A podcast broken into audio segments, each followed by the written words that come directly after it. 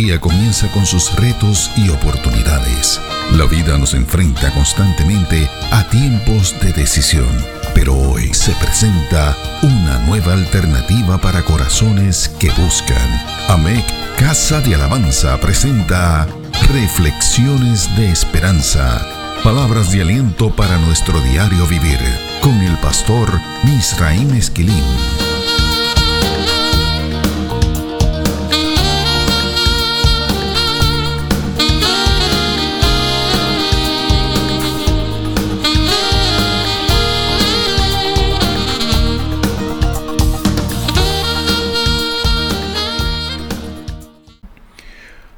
Recibe bendiciones del Señor. Nos hemos detenido a analizar la oración del Padre nuestro. Hemos sentido la obligación de hacerlo con la finalidad de adquirir herramientas exegéticas, de análisis e interpretación, para poder interpretar las oraciones paulinas que aparecen en la carta a los Efesios. Las oraciones que Pablo incluye en esa carta, que las encontramos en el capítulo 1, los versos del 15 al 23, y en el capítulo 3 los versos del 14 al 21, son muy densas e intensas. Tomemos como ejemplo su plegaria para que seamos plenamente capaces de comprender con todos los santos cuál sea la anchura, la longitud, la profundidad y la altura, y de conocer el amor de Cristo que excede a todo conocimiento. Acabo de leer una porción de Efesios capítulo 3, los versos 18 y parte del 19. O sea, que Él pide que seamos capaces de conocer algo que excede todas nuestras capacidades cognitivas. Y no solo esto, sino que Él añade en esa oración que este conocimiento es el que nos puede hacer capaces de ser llenos de la voluntad de Dios. Así lo dice la última parte del verso 19 de ese capítulo 3. Es obvio que el análisis responsable de estas oraciones requiere mucho más que sentido común. Esta es una de las razones por las que estamos analizando la oración del Padre nuestro. La oración modelo que nuestro Señor y Salvador Jesucristo nos regaló nos ha permitido entender mucho mejor que las oraciones poseen estructuras. Conocer estas estructuras facilita el proceso de análisis y aumenta los niveles de comprensión de estas. Hemos entrado en el análisis de las peticiones que se realizan en el Padre Nuestro. Ya hemos cubierto aquellas que tienen que ver con el nombre de Dios, con el reino de Dios y con su voluntad. Recientemente hemos iniciado nuestra travesía analítica de las cuatro peticiones que tienen que ver con nuestras necesidades. Estas son el pan nuestro de cada día, el perdón de nuestras deudas, no caer en la tentación y ser librados del mal. Ya hemos visto que la primera petición que aparece en el Padre Nuestro para consignar nuestras necesidades es en sí misma una admisión de la necesidad que tenemos de reformular todo nuestro sistema de peticiones y de necesidades.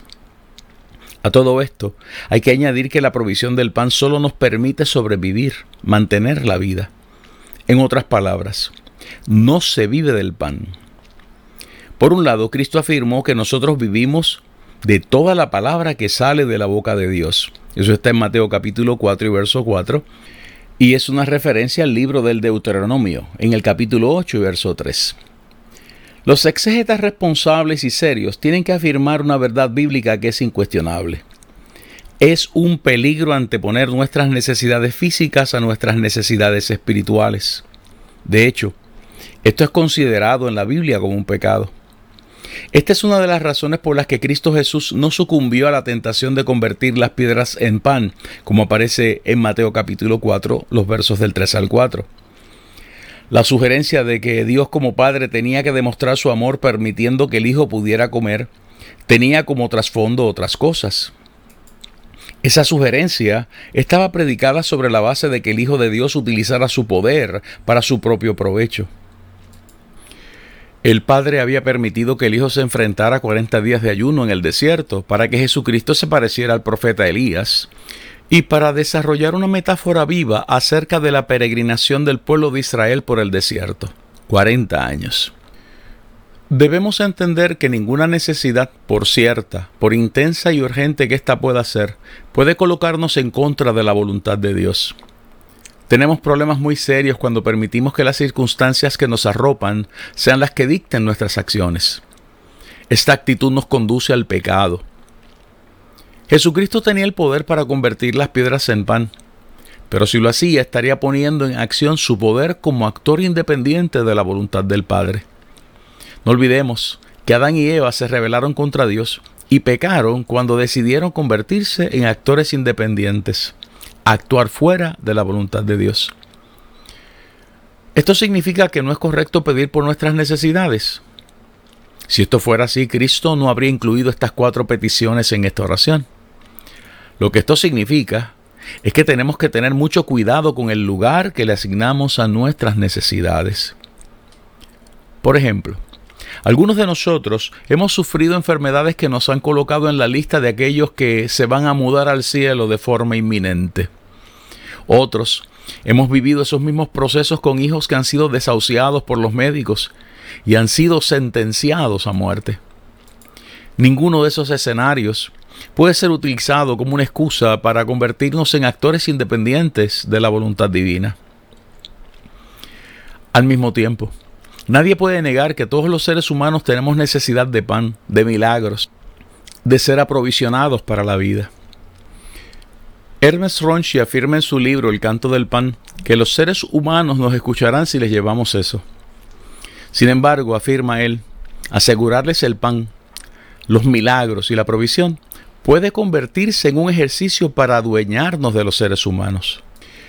Hay que destacar que Jesucristo utiliza esta tentación a la que es sometido por el diablo para hacernos saber que debemos resistir a aquellos que procuran adueñarse del hombre con el pan y con la autoridad. El pan, la satisfacción de nuestras necesidades, no puede convertirse en instrumento. Es más, no puede convertir a Dios en instrumento para coartar las libertades del ser humano. Esto nos colocaría de frente a un ser humano mutilado. Es desde esta perspectiva que el mensaje del Padre Nuestro es entonces uno de liberación. Esto engrandece las peticiones anteriores, aquellas que están dirigidas a conocer al Padre y a santificar su nombre, a pedir que establezca su reino entre nosotros, a pedir que nos coloque en el centro de su voluntad. Desde allí, y solo desde allí, que podemos aprender a manejar nuestras necesidades correctamente.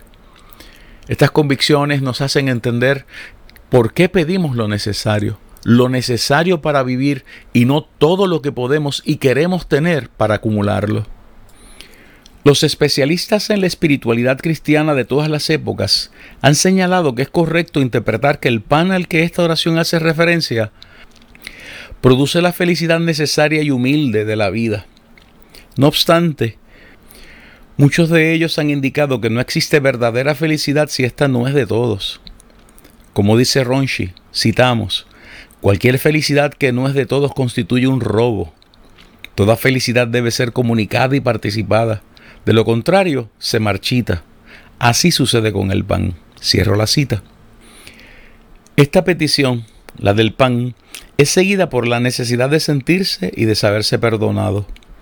Mateo capítulo 6 y verso 12 dice, y perdónanos nuestras deudas, como también nosotros perdonamos a nuestros deudores. Nos preguntamos, ¿de qué pedimos ser perdonados? La Biblia dice en Primera de Juan capítulo 1 y verso 7 que la sangre de Cristo nos limpia de todo pecado. O sea que hemos sido perdonados del pecado en todas sus dimensiones y acepciones. La Biblia dice que hemos sido perdonados de algo que en griego se llama jamartía, esto es, de las ofensas, de errar en el blanco. Esto incluye aquello que deberíamos ser o hacer y no fuimos ni hicimos. La sangre de Cristo nos ha perdonado de algo en griego que se conoce como paraptoma, esto es, los resbalones, las caídas y las desviaciones intencionales y no intencionales que nosotros tenemos de la ley de Dios. La Biblia dice que la sangre de Cristo nos ha perdonado de parábasis, esto es, de las violaciones a las reglas de fe. La Biblia dice que la sangre de Cristo nos ha perdonado de algo que en griego se conoce como asebeia, esto es, de la impiedad, de las conductas que no agradan a Dios. La Biblia también dice que la sangre de Cristo nos perdona de algo que en griego se conoce como anomía, esto es, violaciones, transgresiones a la ley de Dios, iniquidades, injusticias. La Biblia dice que la sangre de Cristo nos perdona de algo que en griego se conoce como ofeleima, esto es, las deudas, los deberes que tenemos, las obligaciones que contraemos y que no podemos pagar. Es muy interesante el dato de que este es el concepto que se usa en la oración del Padre Nuestro. Ofeleima se trata de las ocasiones en que dejamos de cumplir con un deber, o sea, deberes con Dios, deberes con el prójimo, con la naturaleza, con uno mismo. El diccionario teológico del Nuevo Testamento, que conocemos comúnmente como Kittel, insiste en que Jesús usa este concepto en muchas ocasiones en su ministerio con un propósito particular. Jesús lo utiliza para subrayar que todos tenemos deudas que son impagables, y que por lo tanto no pueden ser satisfechas haciendo cosas buenas. O sea, Jesús usa este concepto para explicar la situación en la que las deudas colocan a los seres humanos ante Dios. Los religiosos de la época de Jesús enseñaban que se podía compensar lo malo que se había hecho con las buenas cosas que se podían hacer después. Esto incluía los sacrificios constantes en los altares que había en Israel. Veamos un ejemplo del uso que Jesús le da a este concepto. La parábola que aparece en el Evangelio de Mateo en el capítulo 18, los versos del 24 al 35, la parábola del hombre que debía 10.000 talentos, es un buen ejemplo de esto. Esa deuda que aparece en esa parábola era impagable. Veamos esto en el contexto del Nuevo Testamento para poder entenderlo mejor. En ese contexto, un talento era igual a 60 minas y una mina era igual a 100 denarios. Lo repito, un talento era igual a 60 minas y una mina era igual a 100 denarios. Si tomamos en consideración que un denario era equivalente al salario de un día, entonces, si este hombre debía 10 mil talentos, como dice esa parábola, debía entonces 600 mil minas, o sea, 60 millones de denarios para que este hombre pudiera pagar su deuda, a base del salario de un denario al día, tendría entonces que ser capaz de trabajar 164.271 días. No existe un ser humano que pueda hacer esto. La deuda era impagable. Jesús usó esta parábola para hablar de una deuda que no se podía pagar. Es por esto que el uso de este concepto, ofeleima, en la oración del Padre Nuestro afirma nuestra incapacidad para resolver esto con nuestros propios métodos. ¿Esto significa que no debemos hacer cosas buenas y meritorias? La respuesta para esta pregunta es sencilla. La fe sin obras es una fe muerta. Así lo dice Santiago capítulo 2 y verso 17, verso 20 y verso 26. El mensaje de Cristo en la oración del Padre Nuestro es que la fiemi, algo que se traduce como el perdón, la remisión de nuestras deudas. Es un asunto de la gracia en acción. Los textos bíblicos son claros y precisos. Escuchemos, por ejemplo, lo que dice el apóstol Pablo en la carta a los Romanos en el capítulo 3, los versos del 23 al 25.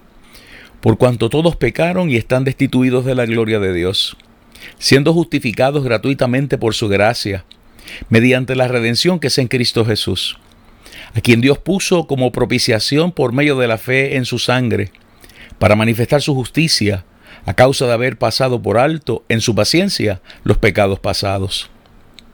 Escuchemos lo que dice Romanos capítulo 4, los versos del 6 al 8. Como también David habla de la bienaventuranza del hombre a quien Dios atribuye justicia sin obras, diciendo, Bienaventurados aquellos cuyas iniquidades son perdonadas y cuyos pecados son cubiertos. Bienaventurado el varón a quien el Señor no inculpa de pecado. Escuchemos lo que dice la carta a los colosenses en el capítulo 1, los versos 13 y 14. El cual nos ha librado de la potestad de las tinieblas y trasladado al reino de su amado Hijo, en quien tenemos redención por su sangre, el perdón de pecados. Escuchemos lo que dice Primera de Juan capítulo 1 y verso 9. Si confesamos nuestros pecados, Él es fiel y justo para perdonar nuestros pecados y limpiarnos de toda maldad. Estos son testimonios escriturales inequívocos de la gracia de Dios obrando y quitando del medio aquello que nosotros no podemos quitar, el pecado, nuestro pecado, nuestras deudas.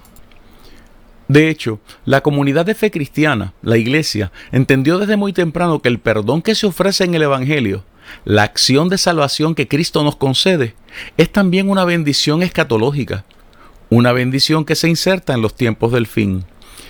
El Evangelio de Lucas contiene una declaración acerca de esto en el capítulo 1 y verso 77. O sea que el perdón establece a la iglesia como la comunidad santa del último tiempo. Tenemos que ser capaces de internalizar esta petición a la luz de lo que hemos visto en las Sagradas Escrituras, esto es, referente al perdón. Solo así seremos capaces de entender, parafraseando al apóstol Pablo, la anchura, la longitud, la profundidad y la altura de esa petición que se hace en la oración del Padre nuestro. La necesidad de saberse perdonado es también la necesidad de no seguir arrastrando nuestros fracasos, nuestros pecados, nuestros resbalones, nuestras infidelidades, nuestras transgresiones, nuestros errores, nuestras caídas y nuestras desviaciones intencionales y no intencionales de los mandamientos de Dios.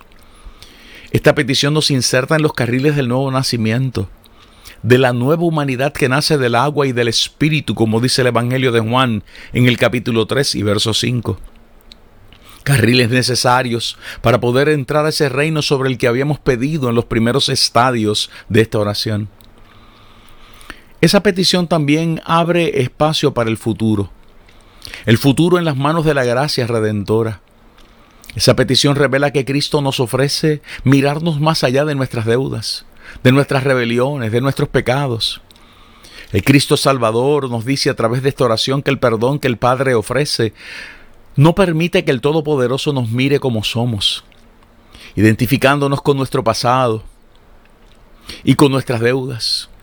La Biblia dice que el perdón que obtenemos a través del sacrificio de Cristo en la cruz nos permite declarar lo siguiente.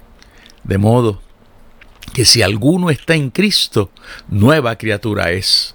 Las cosas viejas pasaron, he aquí todas son hechas nuevas. No se trata de que seamos inocentes, sino que hemos sido perdonados. Esto es, cuando nos acercamos al Padre a pedirle que perdone nuestras deudas. O sea que esta petición valida la idea escatológica del último escatón, del último tiempo, porque nos ancla en el futuro. Sabiendo esto, entonces esta frase necesita ser internalizada y repetida desde lo más profundo de nuestros corazones. Padre eterno, perdona nuestras deudas, perdona nuestras ofensas, perdona nuestros fracasos, nuestros resbalones, nuestras infidelidades, nuestras transgresiones, nuestros errores, nuestras caídas y nuestras desviaciones. Perdona nuestros pecados que la sangre derramada en la cruz del Calvario por tu Hijo Jesucristo perdone nuestros pecados.